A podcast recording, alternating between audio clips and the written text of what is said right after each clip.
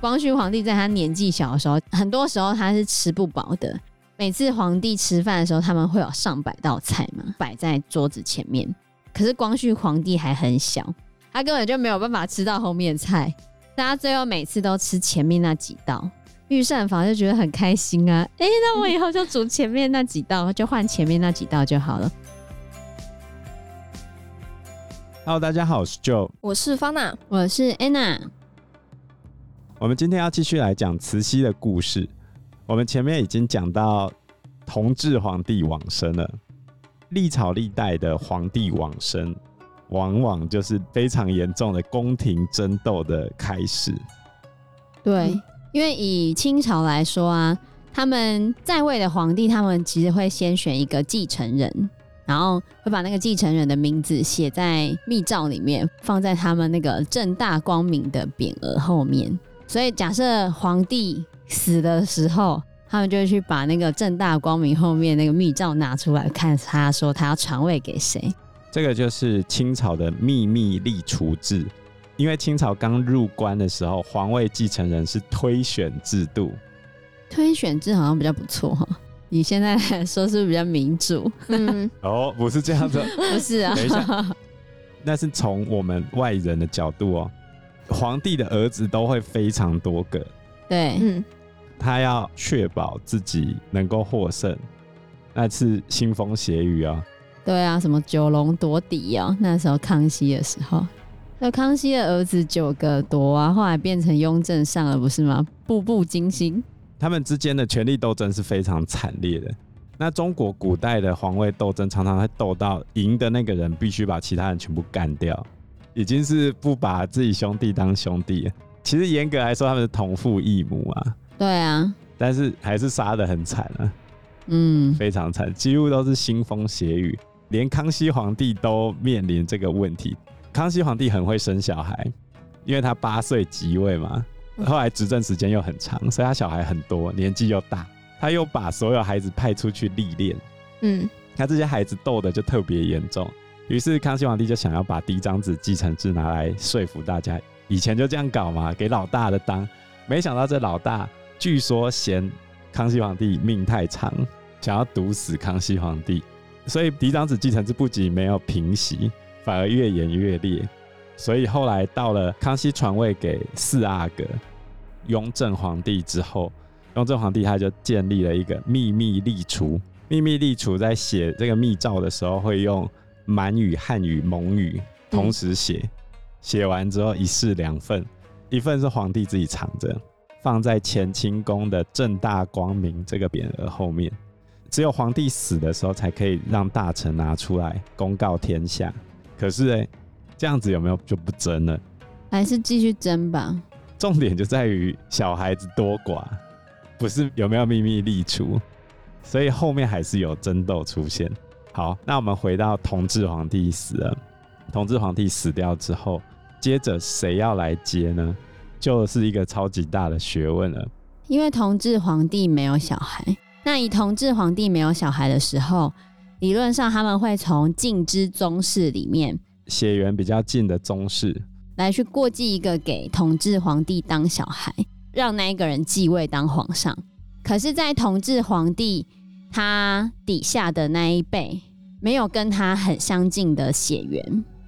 然后，在张荣这边的故事啊，他其实没有写的那么仔细。好，张荣里面是写说，就是同治皇帝死掉的时候，他们就找了一堆人嘛。因为你会找军机大臣，还有慈安太后，然后所有相关人士来开会，看看要推选谁当新的皇帝。因为没有嫡长子继承，又回到推选制度，要看谁可以入嗣，变成同治皇帝的儿子，然后来继承皇位。可是呢，张荣里面写的就是写的很简单，等于是写慈禧说了算。因为同治没有儿子嘛，同治皇帝也没有留遗嘱来去定定他的继承人。张荣里面直接写到说，慈禧她宣布，好，她跟慈安太后决定为咸丰过继一个幼儿，不是同治哦，是她的丈夫咸丰那边过继一个幼儿，等于再过继一个变成他们的小孩。你懂这个差别吗？理论上慈禧跟慈安只能帮同治决定他的小孩，不能帮他们的老公决定小孩啊。哦，好，那这差别是什么？慈禧跟慈安如果按照传统帮同治决定他的小孩，因为同治算是他们的儿子嘛，那帮他决定小孩之后，他们两个瞬间就从皇太后变成太皇太后。太皇太后依清朝体制是不能掌权的，皇太后可以垂帘听政，太皇太后不行，所以学问就来了，他们要帮她老公决定儿子，所以她其实是帮她老公再过继一个儿子过来，等于他们两公可以再次垂帘，他们两个就可以维持皇太后的身份，对，但这是很奇怪。就是你帮你老公捡了一个人来变你们两个的儿子，对，因为理论上接下来的皇太后应该是同治的皇后阿鲁特氏嘛，嗯，他们两个应该要升格变太皇太后，要退休了。结果他完全不隐藏他的动机，他就是要重新，就是张荣是这样子，张荣是这样写的，他说慈禧就是要重新统治大清帝国，而且越长越好。然后呢，他的写法是。慈禧她的这个安排并没有受到反对哦，大家都很欢迎她重返执政。他是这样写的，但实际上他们是有一些讨论的。在《慈禧大传》里面，还有就是当时他们整个在讨论继承人的时候，因为一开始的时候，你如果要帮同治皇帝选儿子的时候，敬之宗室里面他的亲属关系是远的，所以没有办法找那一个人。然后他后来他就改说，他要为咸丰皇帝找一个儿子，那为咸丰皇帝再过继一个儿子的时候，那就变成是慈禧跟慈安的家事了。变成是慈禧跟慈安的家事的时候，你旁边的王公大臣讲那么多话干嘛？我在选儿子，哎，对不对？哦、我是在选儿子，选我自己的儿子，对，选我们自己的儿子。嗯、那我们在选我们自己的儿子的时候，要怎么选呢？好，这时候有一些说法哦，要选年长的比较好呢？还是选年轻的比较好。哎，这时候大家就有意见了。军机大臣们里面为首的是恭亲王奕欣。那恭亲王奕欣有个儿子啊，哦，哦，而且恭亲王奕欣的儿子年纪已经大了，你就该立贤能的人呢。就是以军机大臣们的说法说，你应该找一个贤能的人，立年纪比较长的，他直接就可以上位，直接就可以施政了嘛，对不对？嗯、但是呢。慈禧太后当然不会这样讲啊，她就说还是要立年幼的比较好教导，嗯、因为年长的已经长成了，他没有办法再帮他们培养感情了，立个年幼的，他们才可以好好的把他教导成可以担负大清的重任，然后可以跟他培养感情。讲到后面没办法嘛，所以最后就还是找了个年纪小的。哦，对，就是不立长而立幼，立年纪小的，而且其实你就这样看嘛，他立年幼，他们两个才可以继续掌权呢、啊。嗯，所以他如果严格来说，他破坏了清朝超多体制。对，就是康熙皇帝一开始的嫡长子继承制也破坏了，然后他们应该只能帮同治皇帝选儿子，这一点也被破坏了。然后他们应该要变成太皇太后，也被破坏了，就是因为他们两个要继续掌权。但是就结论来说，如果你以政治稳定当做首要考量的话，他们做的事情并没有什么太大的问题。如果今天真的换了，变成阿鲁特氏垂帘听政，那问题就大了。所以应该反过头来说，当时候挺阿鲁特氏变成皇后的人并不多，因为阿鲁特氏毕竟还年轻了。来不及培养自己的羽翼，可是反过头来说，这一件事情对阿鲁特氏来说是生死的危机。对啊，因为阿鲁特氏后面没多久就死了。为什么？你想一想啊，今天慈禧跟慈安决定了新的咸丰的儿子，也就是他们两个的儿子。嗯，那请问你阿鲁特氏的地位应该是什么？嫂嫂，就非常奇怪啊。如果根据有一些蒙古的传统是可以继承婚的，就是弟弟娶哥哥的老婆，但这边不太可能，因为他后来立的是年幼的嘛，所以不可能让他来娶阿鲁特氏啊。所以慈禧从一开始就斩断了阿鲁特氏掌握权力的机会，所以阿鲁特氏完全被算计耶。阿鲁特氏后来也蛮惨的，他是怎么死的？阿鲁特氏后来是绝食而死的，而且他绝食死的这件事情啊，慈禧还不让人家讲。但是在张荣的书里面啊，张荣真的对慈禧很好。他就讲说，阿鲁特氏跟同志其实感情不好，可不是这样子。就张荣里面的写法，都把它写成慈禧是个好婆婆啊，她不会对她的儿媳妇不好啊。那他的儿子跟儿媳妇，就同志跟阿鲁特氏本来感情就不好啊，什么的。我觉得跟史实好像还蛮不符合，不符合的。就是以我后面再去看其他的东西的说法，完全是不符合的。因为其实同治跟阿鲁特氏感情很好，是慈禧不喜欢阿鲁特氏。因为我们前面有讲过嘛，阿鲁特氏是慈安选的，慈禧她要选的是惠妃。结果后来同志选了阿鲁特氏嘛，那就没办法啊。可是慈禧每次都会去欺负阿鲁特氏。不过那些有一些是比较偏野史记载的。就是可能他们之前看戏的时候啊，慈禧喜欢看一些比较没什么文化素养的戏。阿鲁特是他们家是书香门第嘛，嗯、然后他就觉得那些戏呀，就可能在谈男女感情的戏啊，不堪入耳啊，不堪入目，他就不想看。然后慈禧就会觉得阿鲁特是瞧不起他，就会类似这样子。所以张荣的写法是，同志跟阿鲁特是本来感情就不好了嘛，然后后来。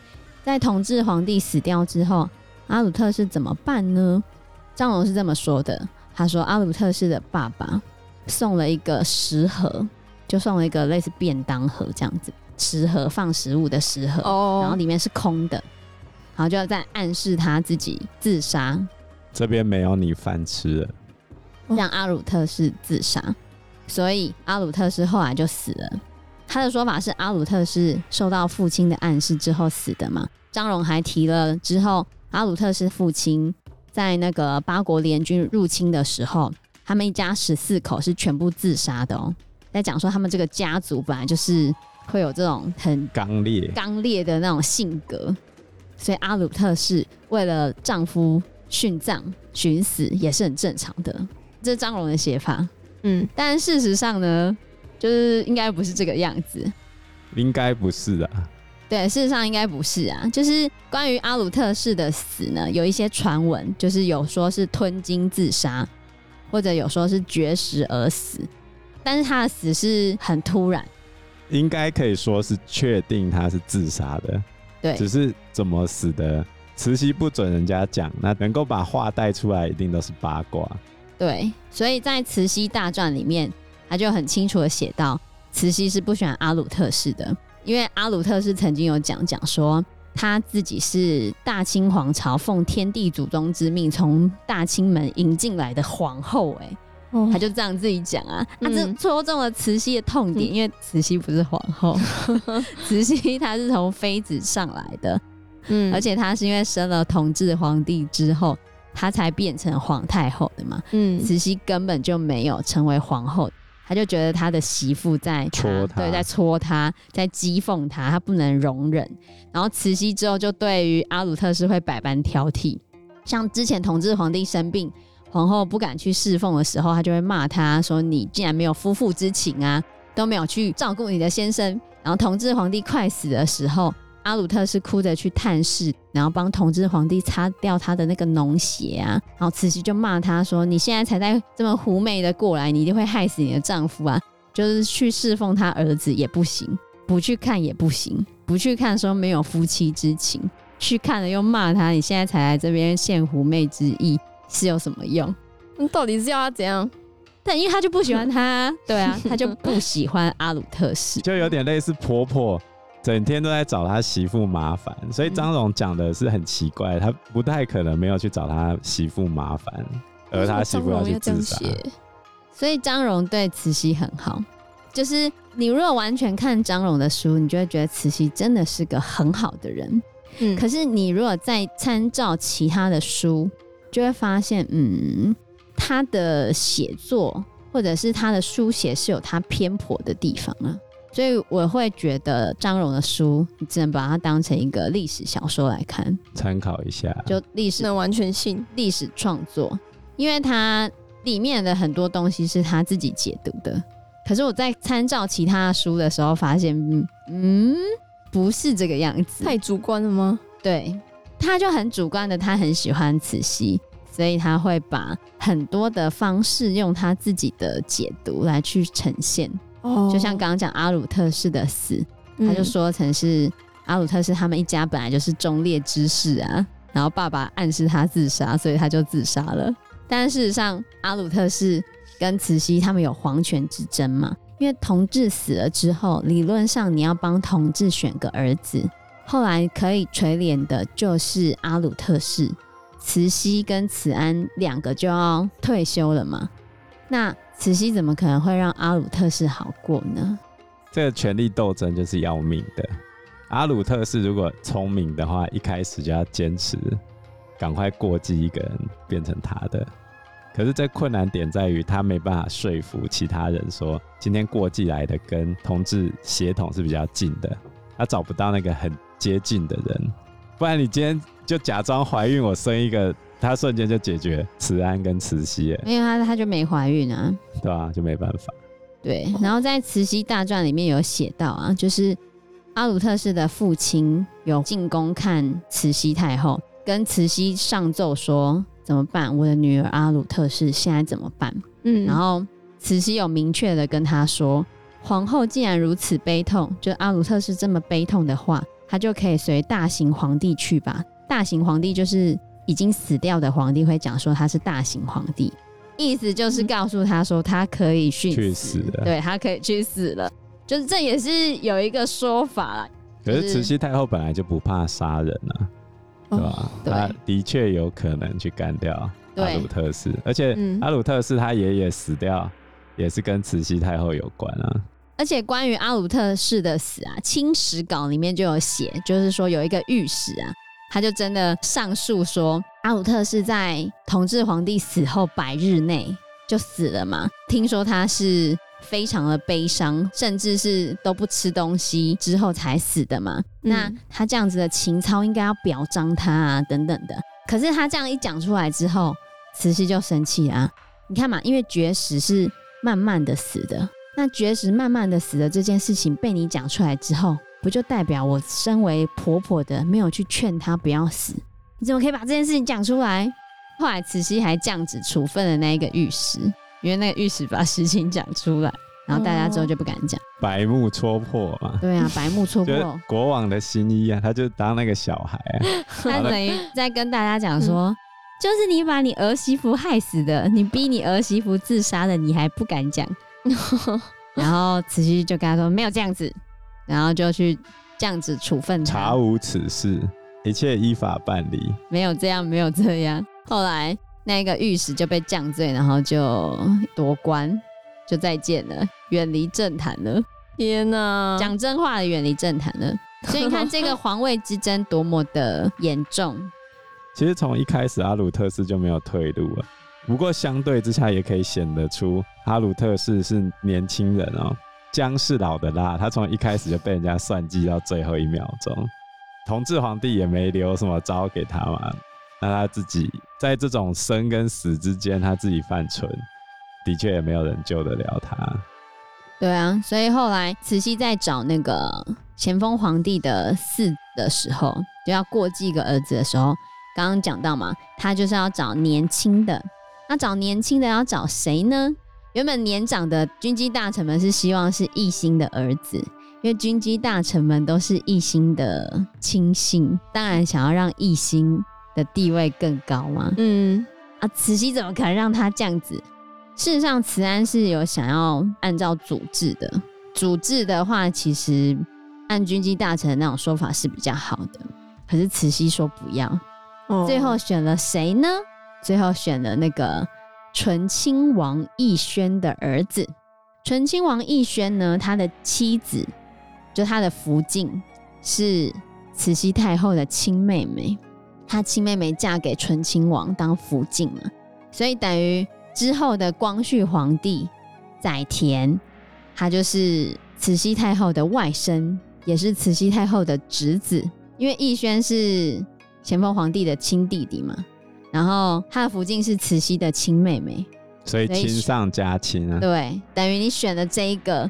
两边都交代的过去啊，协同是非常接近的哦哦。可是选了之后啊，逸轩整个非常的难过啊。还记得逸轩吗？他是保守派那个，嗯，讨厌外国人的吗？对对，就是在天津教案的时候非常坚定的保守派。所以在张荣的书里面，张荣的写法是，你还记得之前讲说安德海的死是逸轩导致的吗？就张荣特别与众不同的这个说法。嗯 所以在张荣的书里面，他选逸轩的儿子当成皇帝，主要就是在报复逸轩，因为逸轩杀了他最爱的安德海嘛，杀了他最爱的小安子，所以他就要把逸轩的儿子夺过来，变成皇帝，大大的惩罚了逸轩。那是张荣的写法，但事实上有没有这个关系，应该是张荣自己的解读啦。因为全部的书里面就只有张荣的解读是这个样子，那其他版本的解读呢？其他版本的解读就是你选择一个血缘最接近的，而且又亲上加亲，因为那等于是你的外甥，再加上你的亲侄子，比较好控制啊。嗯，对啊。而且奕轩本来就是一个谨小慎微的人，他选择奕轩的儿子当皇帝之后。奕轩不会对于政事有过多的干预，他是非常高招的。所以慈禧太后在选奕轩的儿子背后的含义是有这样子的：选比较小的嘛，选那个爸爸不太会干政的，选那个血缘跟他很接近的。所以后来就选了光绪当皇帝。然后那时候光绪很小，才三岁多，不满四岁，很可怜呢、啊。因为那个同治皇帝死的时候是晚上。然后你选了光绪当皇帝的时候，他还要考量礼仪，你知道吗？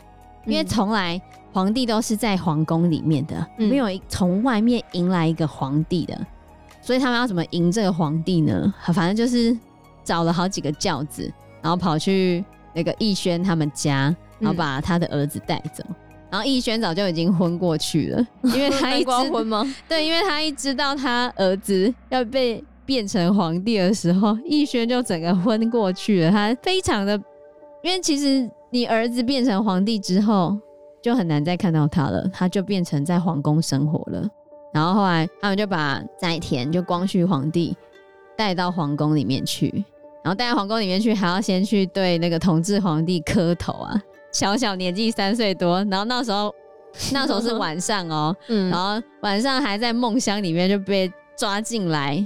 可是有奶妈抱着他，他就抓进来，然后送到皇宫里面去，然后还要去对同治皇帝的遗体，然后行大礼这样子，然后去磕头啊，然后大哭啊，然后清史稿里面是写到说，光绪皇帝非常的悲痛啊，啊，当然悲痛啊，那么小的年纪 也不知道怎样被抓进去，在那边哭，就是这样子哈。然后后来光绪皇帝上来变成小皇帝了嘛，嗯，然后上来变成小皇帝之后就是。